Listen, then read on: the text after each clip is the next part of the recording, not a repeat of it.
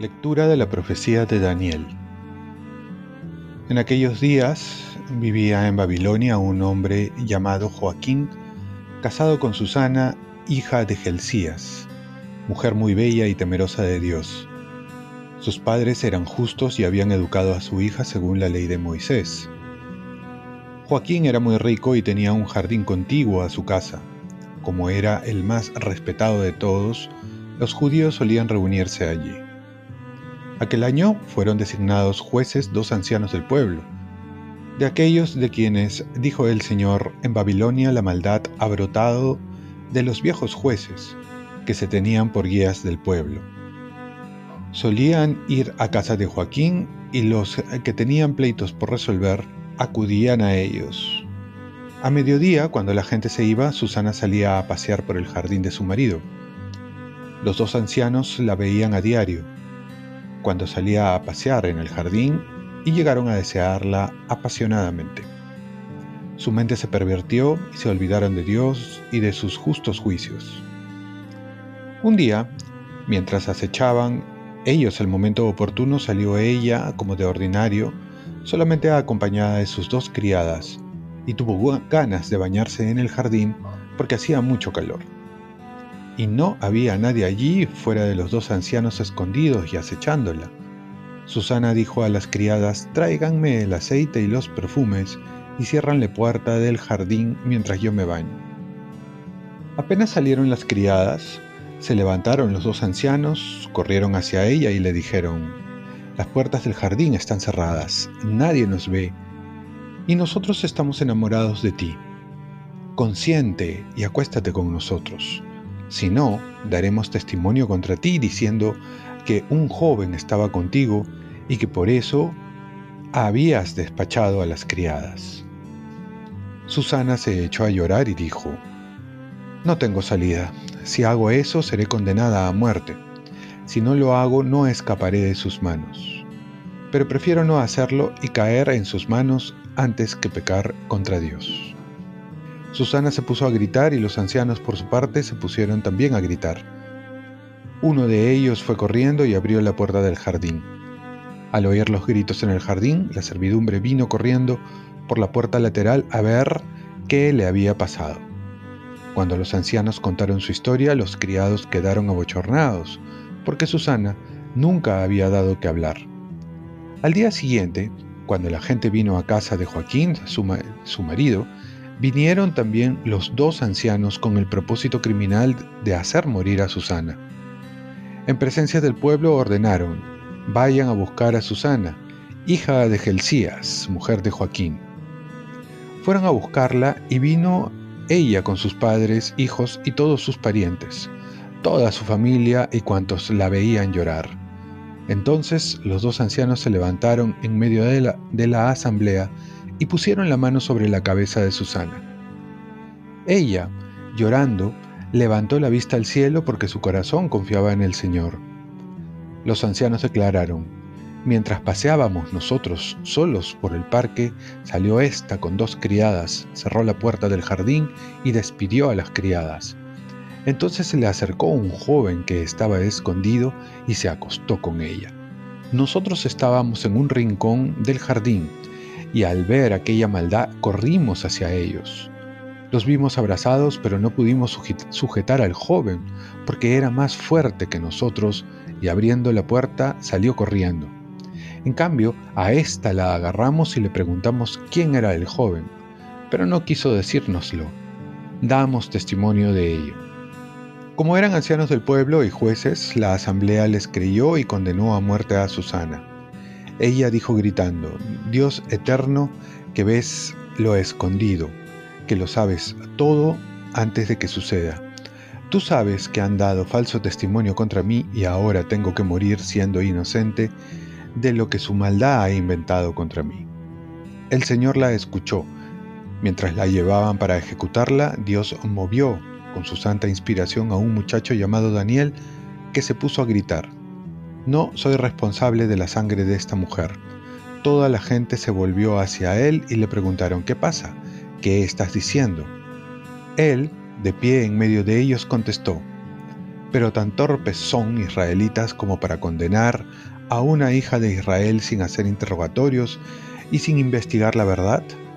Vuelvan al tribunal porque estos han dado falso testimonio contra ella. La gente volvió a toda prisa y los ancianos le dijeron, ven, siéntate con nosotros y explícate, porque Dios mismo te ha nombrado anciano. Daniel les dijo, sepárenlos lejos uno del otro, que los voy a interrogar yo. Los apartaron. Él llamó a uno y le dijo, viejo en años y en crímenes, ahora vuelven tus pecados pasados, cuando dabas sentencias injustas, condenando inocentes y absolviendo culpables contra el mandato del Señor. No matarás al inocente ni al justo.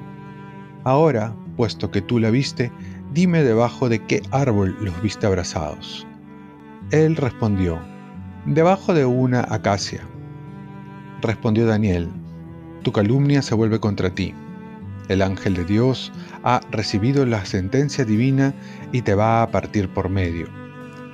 Lo apartó, mandó a traer al otro y le dijo, Hijo de Canaán y no de Judá, la belleza te sedujo y la pasión pervirtió tu corazón. Lo mismo hacían con las mujeres israelitas y ellas por miedo se acostaban con ustedes. Pero una mujer judía no ha tolerado la maldad de ustedes. Ahora dime, ¿bajo qué árbol los sorprendiste abrazados? Él contestó, debajo de una encina. Replicó Daniel, tu calumnia se vuelve contra ti. El ángel de Dios aguarda con la espada para dividirte por medio y así acabará con ustedes. Entonces toda la asamblea se puso a gritar bendiciendo a Dios, que salva a los que esperan en Él. Se alzaron contra los dos ancianos a quienes Daniel había dejado convictos de falso testimonio por su propia convicción. Según la ley de Moisés, les aplicaron la pena que ellos habían tramado contra su prójimo y los ajusticiaron. Aquel día se salvó una vida inocente. Palabra de Dios. Salmo responsorial. El Señor es mi pastor, nada me falta. El Señor es mi pastor, nada me falta. En verdes praderas me hace recostar, me conduce hacia fuentes tranquilas y repara mis fuerzas. El Señor es mi pastor, nada me falta me guía por el sendero justo, por el honor de su nombre. Aunque camine por cañadas oscuras, nada temo, porque tú vas conmigo, tu vara y tu callado me sostiegan. El Señor es mi pastor, nada me falta. Preparas una mesa ante mí, enfrente de mis enemigos. Me unges la cabeza con perfume, y mi copa rebosa. El Señor es mi pastor, nada me falta.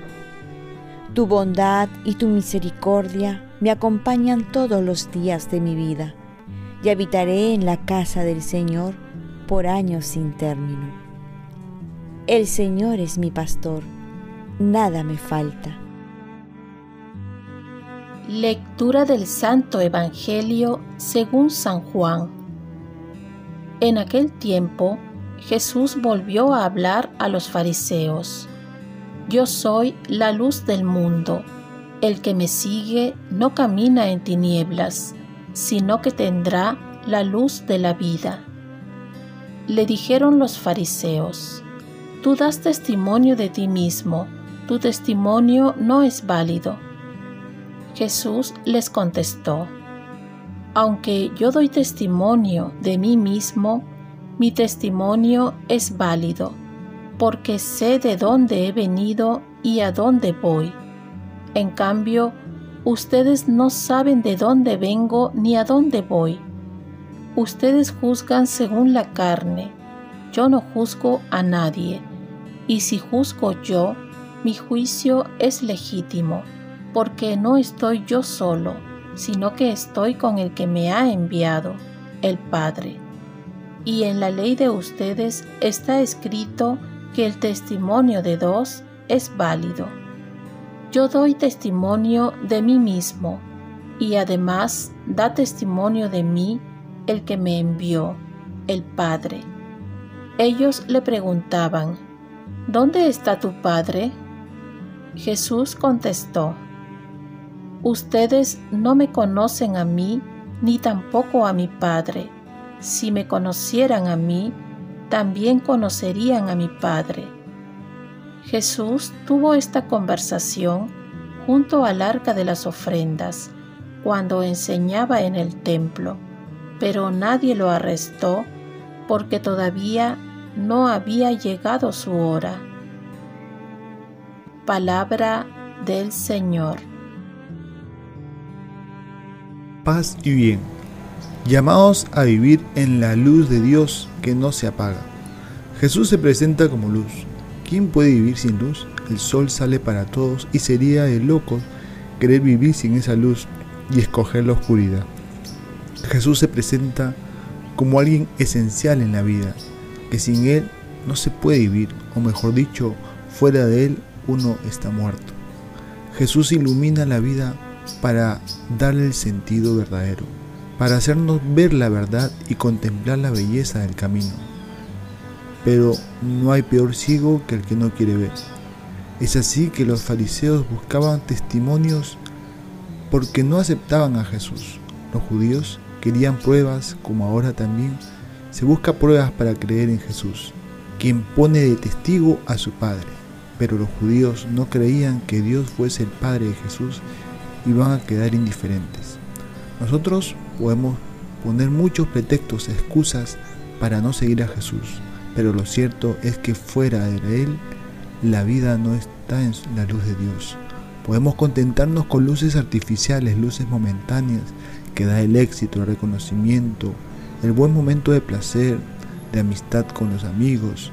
Pero esas luces, como los fuegos artificiales, pasan y luego nos dejan en la oscuridad, en nuestra soledad, en nuestros conflictos interiores, en nuestras heridas por sanar. Estamos llamados a vivir en una luz perpetua, no por instante, sino de por vida, una luz que sea más potente, de la cual es la fuente de todas las buenas luces que nos trae bienes y bendiciones en esta vida. Para ello, Jesús va a decir a los judíos que tienen que trascender, porque ellos juzgan por la carne, quieren entenderlo todo y la fe va más allá, más allá de la razón y que le eleva. No la contradice, dar espacio a la fe para que vivamos en la luz y no quedarnos en un racionalismo infecundo. Oremos. Virgen María, ayúdame a vivir en la luz de Jesús para llevar esta luz a todos los que me encuentran. Ofrezcamos nuestro día. Dios Padre nuestro, yo te ofrezco toda mi jornada en unión con el corazón de tu Hijo Jesucristo, que siga ofreciéndose a ti en Eucaristía para la salvación del mundo. Que el Espíritu Santo sea mi guía y mi fuerza en este día, para ser testigo de tu amor. Con María, la Madre del Señor y de la Iglesia, te pido por las intenciones del Papa. Con San José Obrero te encomiendo mi trabajo y mis actividades de hoy, para que se haga en mí tu voluntad. Y la bendición de Dios Todopoderoso, Padre, Hijo y Espíritu Santo, descienda sobre ti. Cuenta con mis oraciones que yo cuento con las tuyas y que tengas un santo día.